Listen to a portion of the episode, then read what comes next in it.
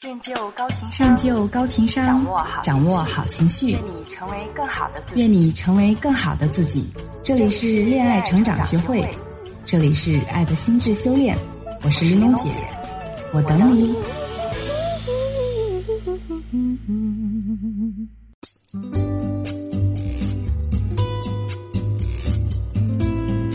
揭秘两性心理，解决情感困惑。一切尽在恋爱成长学会。大家好，欢迎你们收听《爱的心智修炼》，我是玲珑姐。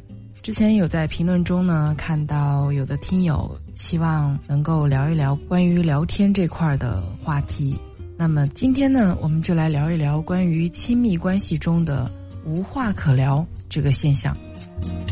我忘了曾经在哪儿看到过这样一句话：因为聊得来。我们在一起，因为聊不来，我们分开。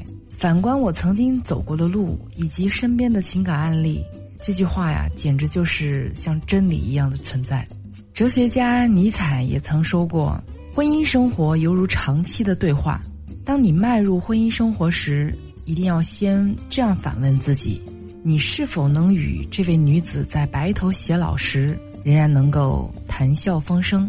婚姻生活中的其余一切都是短暂的，而在一起的大部分时光都是在对话中度过。我们总是渴望和心爱的人之间能够亲密无间、无话不聊，但大部分时候却是事与愿违。我们明明还爱着，明明很想靠近，明明很想畅聊，却发现彼此相对无言，只剩悲从中来的无奈。而当两个人聊不到一起，不在同一个频道里，彼此没有应答和反馈时，就好像抓住了一团空气。慢慢的，你开始怀疑这段感情是否真实的存在。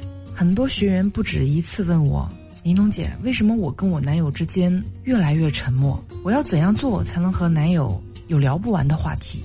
为什么我老公跟别人聊得很开心，却跟我无话可说呢？”学员的这些问题啊，其实不是少数现象。可以说是一个社会现象。西方国家曾有过一项关于两千名已婚人士的婚姻交流状态调查。该调查结果显示，即使很多夫妻每天都会见面，但他们之间的交流却变得越来越少。除去一起入睡的时光，大部分夫妻平均每周在一起的时间不超过四个小时。四分之一的夫妻每天交谈时间不超过十分钟。还有百分之四的调查对象则因为工作太忙，完全忽视伴侣。百分之二十五的人已经记不清上一次跟爱人温馨的共进晚餐是什么时候。三分之二的调查对象则表示，相比起跟伴侣在家共同的做饭、吃饭，他们更愿意用这些时间独自上社交网站或者发微博。这样的情况也同样出现在中国、日本、韩国等亚洲国家。调查发现，中年夫妻的沟通正变得越来越少，尤其是三十到四十岁的夫妻，超过百分之五十以上的夫妻没有太多的家庭内部的交流。这样的数据不禁让人感叹：哎呀，终究难敌平淡的流年。有人给这种令人窒息的无话婚姻取了一个新的名词，叫“交流昏迷症”。指的就是夫妻双方在家庭中严重缺少交流的情况。目前呢，已经有很多婚恋专家将无话可说诊断为亲密关系的第一杀手。那到底是什么原因造成了他们无话可说呢？玲珑姐综合以往接触的案例和自己的总结分析，将亲密关系中的无话可聊分为以下五类。第一个呢，就是时间被生活的压力和琐碎占尽。很多人虽然在家庭中扮演着重要的角色，但在与家人的相处中，完全是一副冷漠的态度。最关键的是，在得知自己忽略了家庭沟通这个事实的时候，他们依然会着急为自己辩解：“我太忙了，忙着见客户，忙着接孩子，忙着做 PPT，忙着为梦想而奔波。我做那些都是因为想要让家庭更幸福。”可是，当他们忙着让家庭更幸福的同时，却忘了思考一个健康幸福的家庭是靠什么来实现的。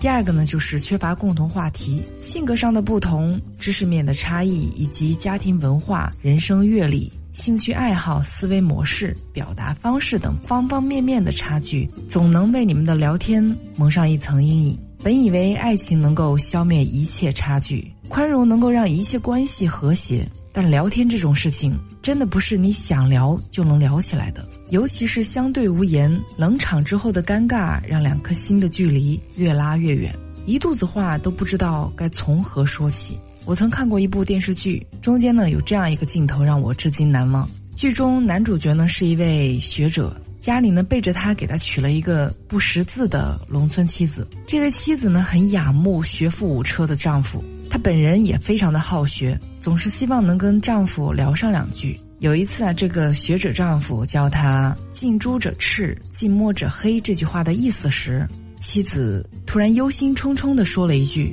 说到猪啊，我这才想起来，隔壁李大爷家的猪今天说是要下崽了。”这会儿还不知道什么情况呢。丈夫听完也是无奈的叹了口气，深感和妻子之间的差距，最后忍痛退婚。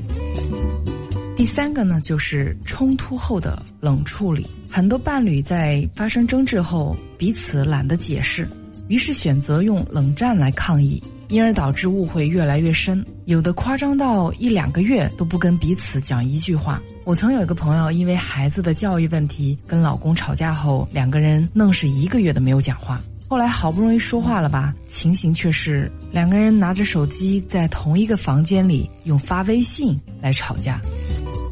第四个呢，就是你真的好无趣。生活中的你呢，可能不善于表达自己，在朋友圈子里呢，你经常扮演的是话题终结者的角色，有时候闺蜜都能被你聊到蓝瘦香菇。你的思维总是非常的跳跃，让他有些无所适从，跟不上你的节奏。你始终占据着主动，他多次想打断你都没有机会，根本插不进话。等你停下来的时候呢，他却又思路全无，无话可说。你们两个人的聊天就始终不在一个频道上。第五个呢，就是缺乏倾听。英国诗人莫里斯曾说：“要做一个善于辞令的人，只有一种办法，那就是学会听人家说话。”然而，在生活中，当压力感如排山倒海般袭来的时候，内心的慌乱和焦躁不安，让我们很难做到静心倾听。因而说出的话总是以自己的情感需求为出发点，很少能够顾及到他人的情绪状态。尤其是累了一天之后，回到家就只想安静的躺着，可此时爱人却满腹牢骚的求安慰。大部分人可能会表现出少言寡语或者冷淡麻木的状态。那这样的负面情绪的相互碰撞，再深的感情基础也会有支离破碎的一天。那到底该怎么做？才能治愈交流昏迷症呢？玲珑姐给大家三条建议，希望能够挽救你们的聊天，让你们的良好沟通从现在开始。首先呢，就是聊他所爱，学会倾听，发现和挖掘两个人的共同点尤为重要。如果对方喜欢历史、军旅和战争，你不妨读一读并不枯燥的明朝那些事儿，耐着性子看看励志的士兵突击，真实的我的团长，我的团。长知识的同时呢，也能找到更好的话题点。如果他热爱足球、美食或是游戏、音乐，你可以对照这些爱好去学习、去了解，自然也就不愁聊不起来、聊不欢畅了。你还可以稍微花点心思去关注他所在的行业，这样跟他聊起工作来呢，也能略知一二，没准呢还能站在旁观者清的角度出谋划策。另外，要学会倾听。古希腊哲学家德谟克利特有句名言，他说：“只愿说而不愿意听，是一种贪婪的形式。”在亲密关系中亦是如此。学会通过倾听爱人的言语，去了解他的工作状况，察觉他的情绪变化，尝试着帮助他分担一些压力。我曾在《为什么他不愿意跟你沟通》这一期节目中讲过共情的理念。大家可以去听一听，学会识别情绪，学会接纳情绪，学会有技巧的跟他沟通，你们之间的聊天才会更加愉快的进行下去。其次呢，就是多一些陪伴，共同成长。终成眷属不是人生的终点，更不是爱情的终点。感情最好的状态就是长相厮守的陪伴，见证彼此的成长。忙碌又浮躁的我们，在生活的压力下，在岁月的打磨中，一点点被温水煮成半熟的青蛙。早已忘记或是缺乏动力去呵护爱情、陪伴爱人、滋养爱心。有人说，幸福之人并非拥有一切，只是尽力享受生活的赐予。生命既然让我们相识、相知到相爱，我们就应该珍惜这宝贵的馈赠，拒绝因为鸡毛蒜皮的事情而冷战对抗。冷暴力只会让局面进一步恶化。要坚信可以用温暖之情去融化寒冷之心，消除各自为战、互不掺和的隔阂和界限。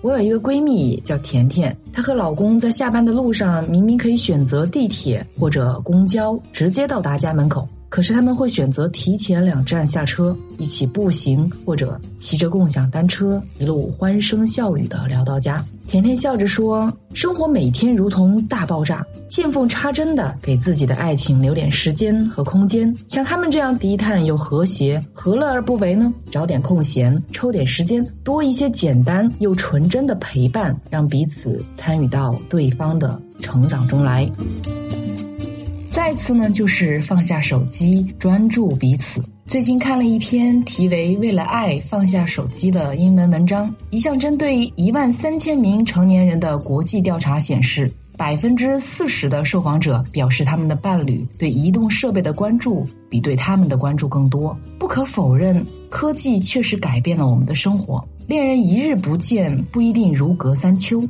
手机一日不带，那绝对是各种抓狂。现实生活中，手机等各种便携式电子设备花费了我们太多的时间和精力。多少情侣和夫妻因为对方过于关注手机，忽略自己而发生争吵和悲剧。玲珑姐的一位朋友呢，为了改变这种现状，甚至与老公约法三章：吃饭、上厕所、走路时都不要看手机；在一起的时候，就更多的把关注点放在彼此的身上。坚持了一阵子之后，沟通的热度有所恢复。还有的情侣和夫妻习惯于用微信、短信沟通，面对面的沟通少之又少。殊不知，发送的文字信息听不出语气，隔空的对话声音看不到表情。很多时候，聊着聊着就一言不合，说着说着就恶语相向。英国商业心理学家詹姆斯·伯格告诉我们，人类沟通是由百分之九十三的肢体语言、副语言和仅有的百分之七的语言沟通组成。另外，心理学家通过对人类的面部表情和肢体语言研究发现，面对面沟通的效果远远好于其他沟通方式。由此可见，即使再忙再累。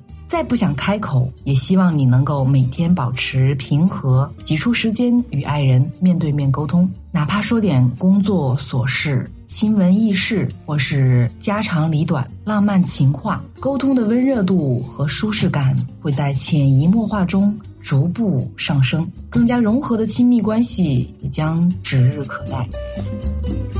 好啦，今天的节目到这里就要结束了。那历经时间的洗礼，当爱情不再甜蜜浪漫，当吸引力与新鲜感渐渐的从你们的指缝中消失，你该如何抓住时间的尾巴，去寻找属于你们的共同话题呢？想要了解更多聊天话术的信息，可以添加小助理小星星的微信号“恋爱成长拼音零零二”。我们下期再会，拜拜。